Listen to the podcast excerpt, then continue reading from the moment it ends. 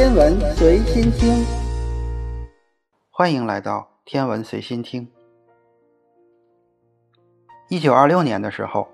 被称作现代火箭之父的罗伯特·戈达德发射了第一枚由液体燃料驱动的火箭。当时的发射高度虽然只有十三米，但是他当时可能也预见不到，在大约一百零一年之后的人类将会将足迹印在火星之上。我们可以把研究的进程往回追溯到二战期间，一个名字叫维纳·冯·布劳恩的前纳粹军官，拥有过人的火箭研究天赋。正是因为这个天赋，他引起了阿道夫·希特勒的关注，最终为希特勒创造了震惊世界的恐怖武器。在一九四四年，他基于罗伯特·戈达德的发明所设计的火箭成功的发射，并且落在了伦敦。仅仅在先进的 V 二复仇者导弹发射并飞越了北海之后的四年，当时三十六岁的冯·布劳恩就和一群德国火箭专家一起，开始了在美国德克萨斯州布里斯堡的战犯生活。美国军队把布劳恩和他的工程师团队秘密地带离了德国，并严密地监视起来。要想离开美军基地，必须在美军的陪同下才行。因此，冯·布劳恩和他的团队只能将非凡的才华用于帮助美国研制和建造弹道导弹，以打发他们无聊的时光。但是，有的时候他们依然无事可做。所以，作为世界上最先进的火箭研究计划的带头人，布劳恩决定针对他最爱的主题——宇宙空间探索，写一本书。这本书在相当长的一段时间内都没有被出版，直到1952年。这本书在德国出版，紧接着，伊利诺伊大学出版社在1953年出版了这一本书的英文版。直到今天，这本只有91页的简明手册依然是最具有影响力的星际旅行指南。它从没有过时过，其中的很多内容还发挥着对人类火星登陆计划的指引作用。冯·布劳恩在书中的设想十分宏大。整个的飞行计划将有七十人的参与，组成一支包括十艘宇宙飞船的舰队，其中三艘货物飞船将不会返回地球。他在书中写道：“我想现在是时候来彻底推翻单级太空火箭理论及其鲁莽的星际冒险计划了。就像漂浮在轨道外的温水壶一样的装置，永远不可能逃离地心引力飞向火星。”冯·布劳恩计划在地球轨道上的空间站里建造宇宙飞船，设备和物料将通过四十六颗可重复利用的三级火箭进行运送。火箭的前两级将会落到地面上，第三级则会飞回地球。在一九四八年，冯·布劳恩完成了大部分计算，并对未来进行了精准的预测。他预言了美国的航空飞船以及太空开发技术公司正在努力建造的可重复使用的轨道火箭，一种可以在二十四小时内重新注入燃料并且发射的火箭。在一九五三年，冯·布劳恩进一步测算出，要在空间站建造和发动这十艘宇宙飞船，将需要至少九百九十架摆渡飞船运送物资。冯·布劳恩的火星计划需要用到一种可以节省燃料的方法。这种方法，他想到了霍曼转移轨道理论。按照这种方法，原本围绕圆形的地球轨道运行的宇宙飞船，可以较为容易地启动引擎推进，也就是一次燃烧，逐渐加速，并转换为一个近似于火星绕太阳公转的椭圆形轨道，然后与火星的公转轨道相连接。这样，飞船就以滑行的方式运行，而不需要消耗什么燃料。直到快要接近火星的时候，飞船第二次点火，使飞船降低速度，并进入绕火星飞行的轨道。这种方法的关键在于精准地把握火星与地球轨道重合的时机。登陆火星合适的发射窗口大约每二十五个月出现一次。但霍夫曼转移轨道节省燃料的滑行方式需要的时间较长，一次单程的航行就需要八个月的时间。大约每隔十五年，火星和地球会运行到距离较近的位置，从而可以大大缩减航行的时间。现在也已经出现了其他的火星登陆理论，提出了一些节省火箭燃料的方法，这其中包括通过大量燃料的集中燃烧以保持直线飞行，使总航程低于霍曼转移轨道。另外，还有一些等待验证的大胆的理论，包括核聚变和核电力推进系统。如果这些方法可行，则可以将单程航行时间极大的缩短到九十天以内。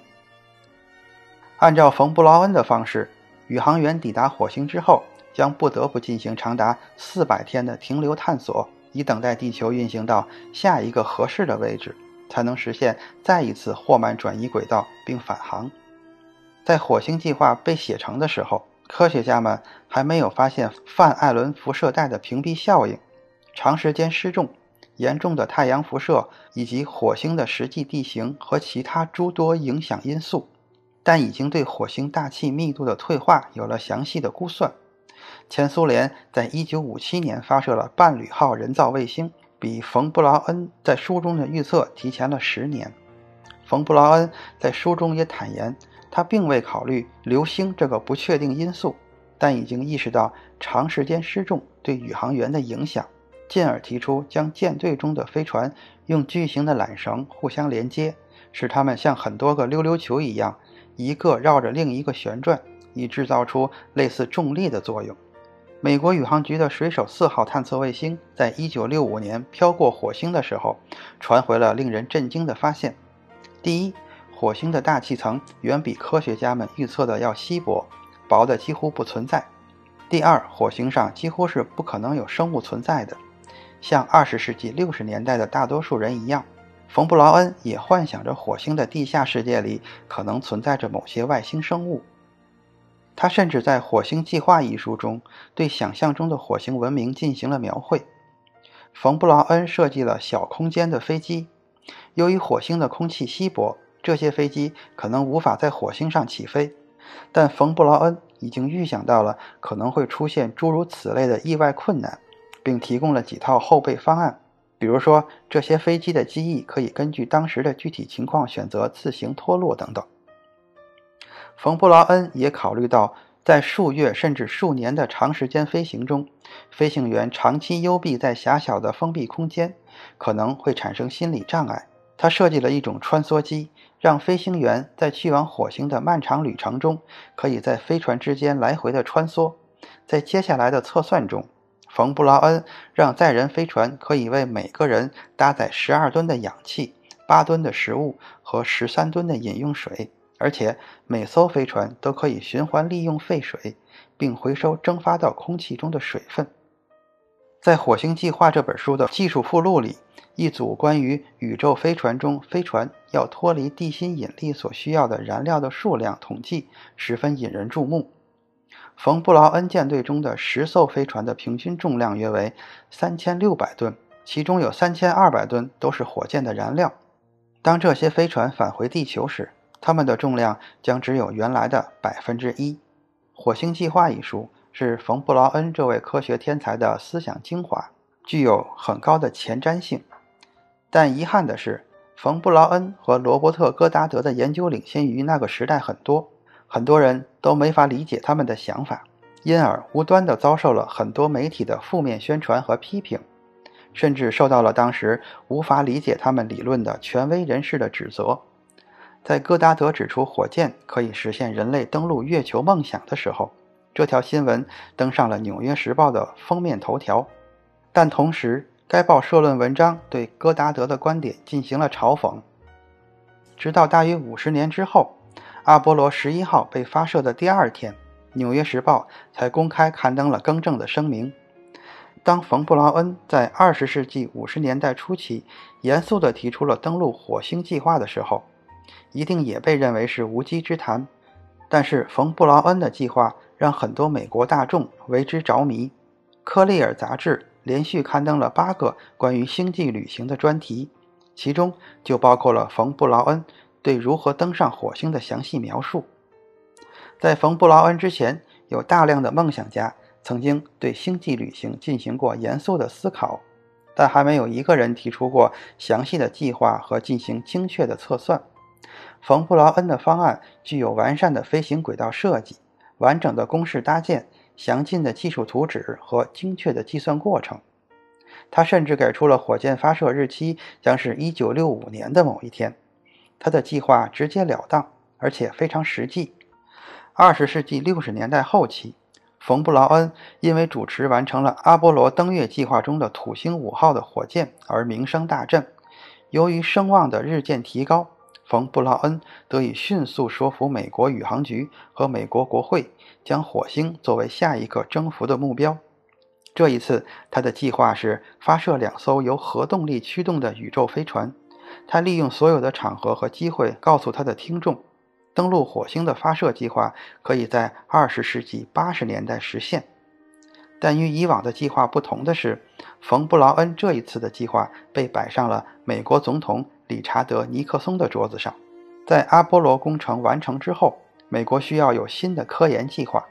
但是冯·布劳恩的火星计划最终败给了航天飞机的研究计划。原因之一就是军方和情报机构认为，航天飞机对于发射和维修间谍卫星具有十分重要的作用。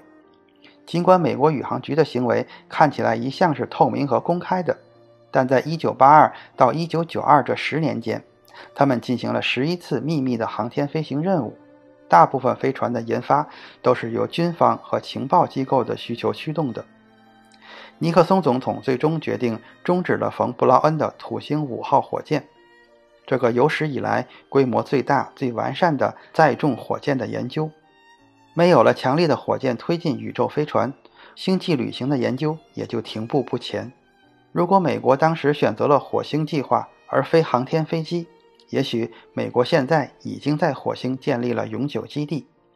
冯·布劳恩明白。他和美国宇航局前进的方向已经不再相同，因此，在一九七二年，他从宇航局退休。直到《火星计划》一书出版了六十二年之后，我们对火星的了解才因为好奇号火星探测器传回的一组照片而有所增加。好奇号于二零一二年降落至火星表面，开始探索火星的地表情况。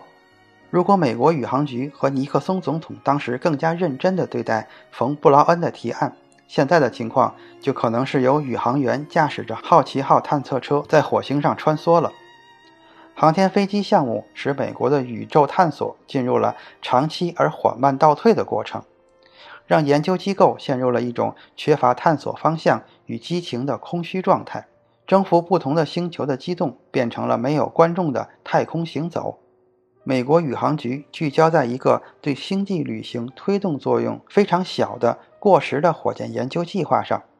飞行计划屡次失败，即使成功了，也面临着哪里都去不了的窘境。